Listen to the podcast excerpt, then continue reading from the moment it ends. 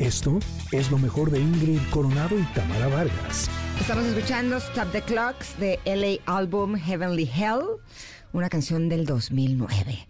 Pero nos da mucho gusto recibir en cabina a Adriana Sandoval, nutrióloga clínica, que nos va a hablar de los pros y los contras de los suplementos. Y esta mañana que estaba eh, llenando mi, mi botecito, así, pastillita 1, pastillita 2, pastillita. O sea, yo me tomo en las mañanas 10 pastillas.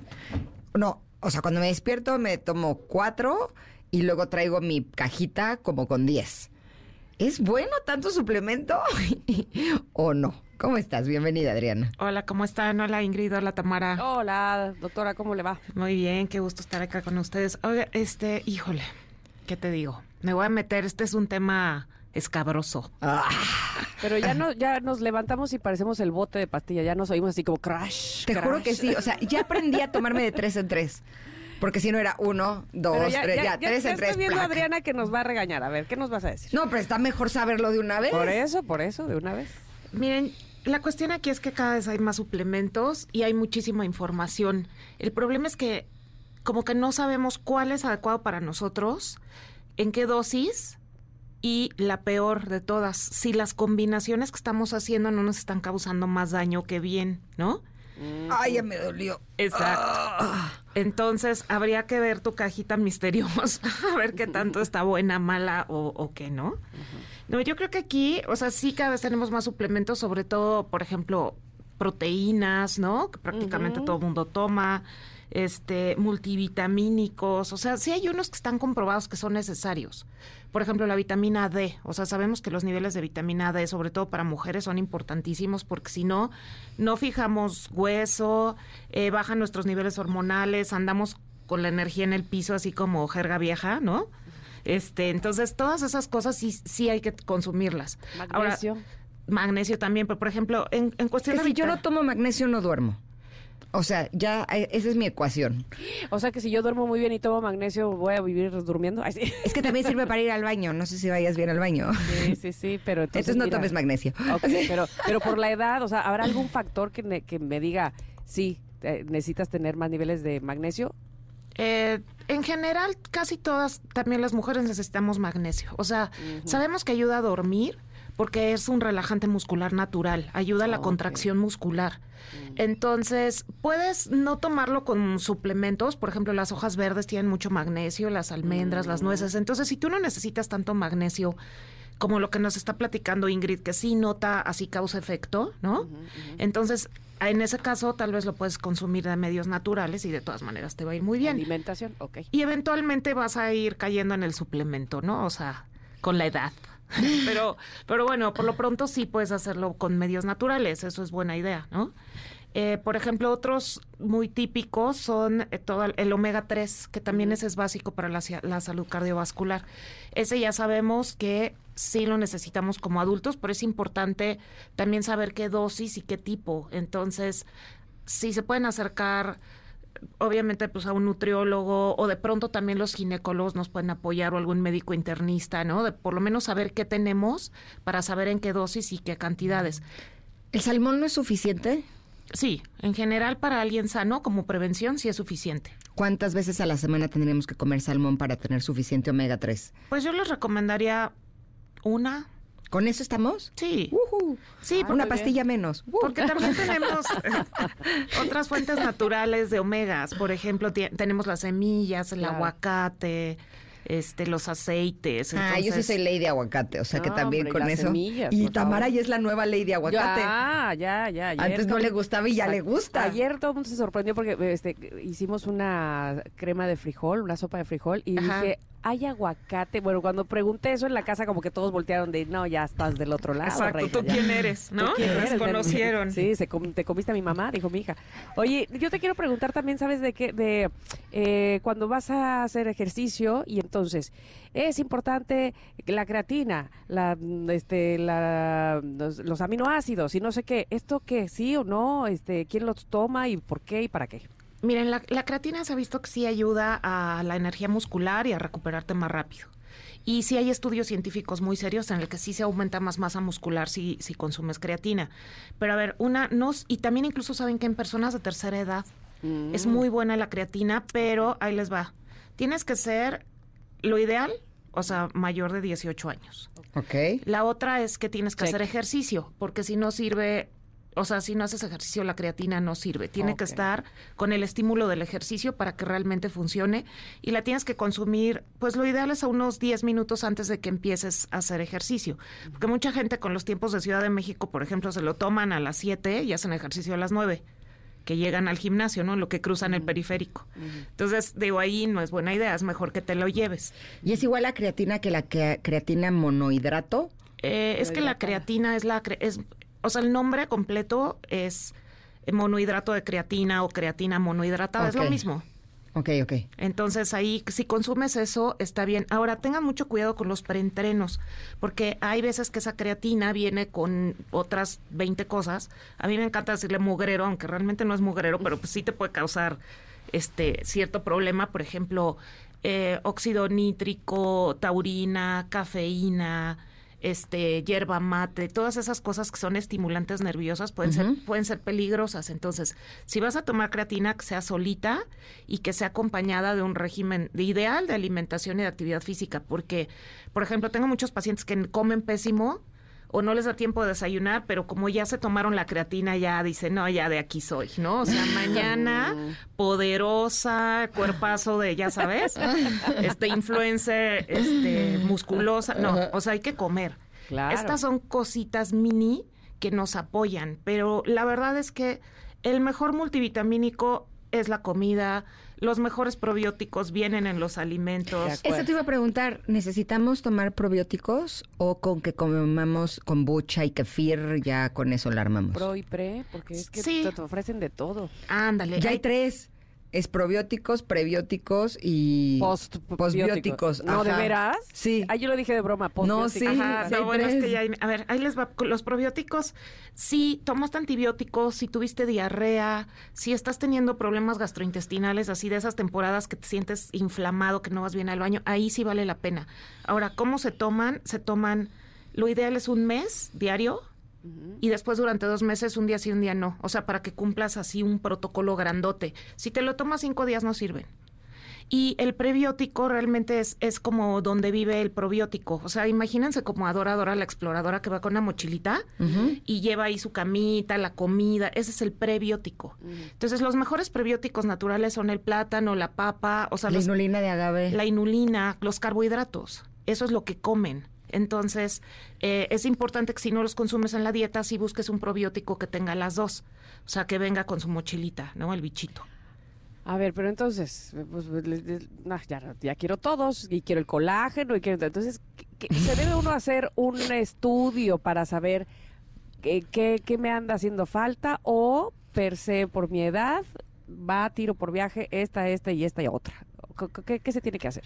Lo ideal es que se hagan un estudio. La segunda cosa es que si van a tomar algo, este, que sí pregunten si se combina bien con lo que están consumiendo. Ya todo el mundo casi que tiene o un nutriólogo de cabecera o les digo ya el médico internista y medio te puede dar o ideas. que te busquen a ti. Ajá, o que me busquen, por favor. Y, y entonces luego llegan con sus maletitas, este, así como la lonchera de Ingrid.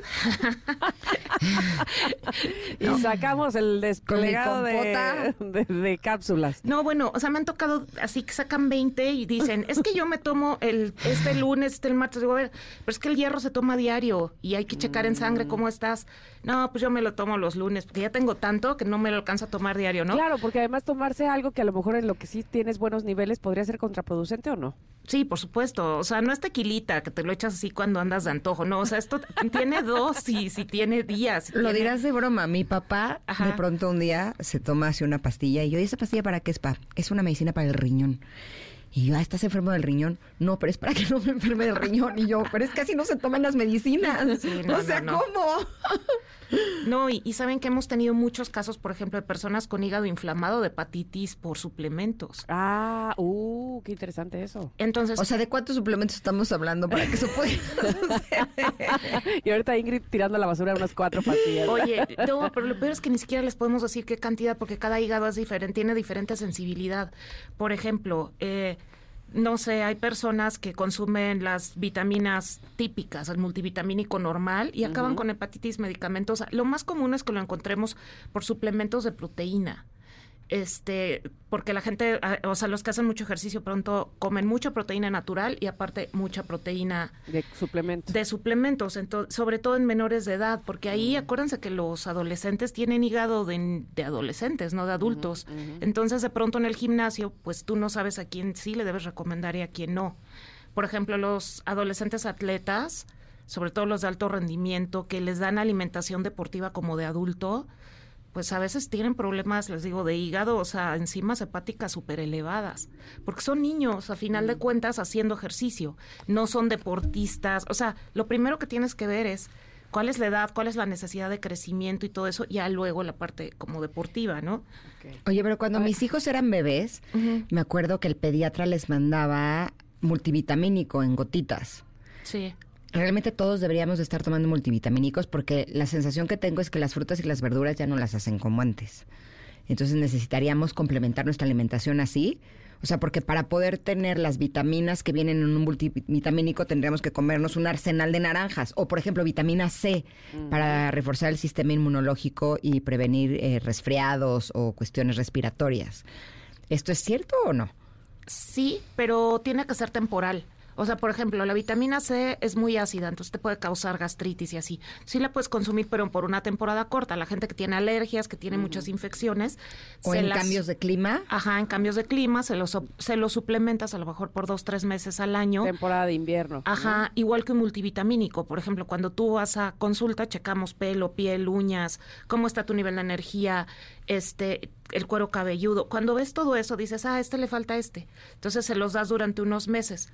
Hay temporadas de mucha demanda, edades de mucha demanda, ¿no? Ah, justo. Es- tenemos que ir a, un corte, pero a- hace un momento que te preguntaba yo si hay que hacernos unos estudios y decías, sí, es mejor tener como básicamente algo que, que te diga que, po- qué es lo que estás necesitando. De regreso del corte, ¿me dices exactamente qué estudios o nada más voy química sanguínea y ahí se acabó? ¿O, o qué específico nos tenemos que hacer? ¿Te parece bien? Sí, te digo qué hay que hacer y qué sensaciones hay que estar al tanto, ¿no? De cómo te sientes y eso. Eso está buenísimo. Así es que por favor quédense, queridos connectors, que estamos platicando con la nutróloga clínica Adriana Sandoval sobre los pros y contras de los suplementos. Aquí en Ingrid y Tamara, volvemos. Si se acuerdan, si se acuerdan, es que están de mi rodada, ¿eh? Así. Esta canción de Kerigma se llama Tres Lunares, hoy que es martes de rock. Y bueno, esta se lanzó en 1993. Si tienen alguna rola de rock que quieran escuchar, por favor háganosla saber. Y nosotros mientras estamos platicando sobre los pros y contras de los suplementos con nuestra doctora nutróloga clínica Adriana Sandoval. Y te preguntaba, Adriana, ¿qué exactamente o cuáles exactamente son los estudios que nos tenemos que hacer para saber qué suplementos vienen bien para cada quien? Eh, mira, Tamara, yo creo que los más importantes es, o sea, una vez al año, por lo, por lo menos una biometría hemática y una química sanguínea. Esas son básicas. Y que tenga el perfil tiroideo. O sea, la química sanguínea, una de esas grandes, o sea, como de 27 en adelante, porque lo primero que hay que ver es si no, si estás si puedes metabolizar bien los carbohidratos, porque si no vas a estar agotada. Esa es una condición. La otra es ver tus niveles de hierro, para eso es la biometría. Toda la parte de grasas en sangre, colesterol, triglicéridos y eso, pues viene en la química. Y también checar tiroides, sobre todo como mujeres.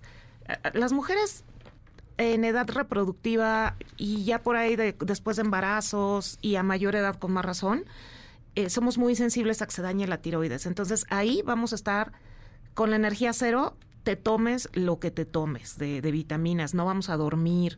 Entonces, todo eso es súper importante. Ahora hay pruebas más específicas, como por ejemplo vitamina D y cortisol, que son pruebas caras, pero vale la pena hacerlas una vez al año, sobre todo si tienes baja energía o si estás si está cambiando tu cuerpo, si te estás inflamando o está cambiando la distribución de grasa. Si tienes más grasa como en la parte superior, hay que hacerse sobre todo cortisol.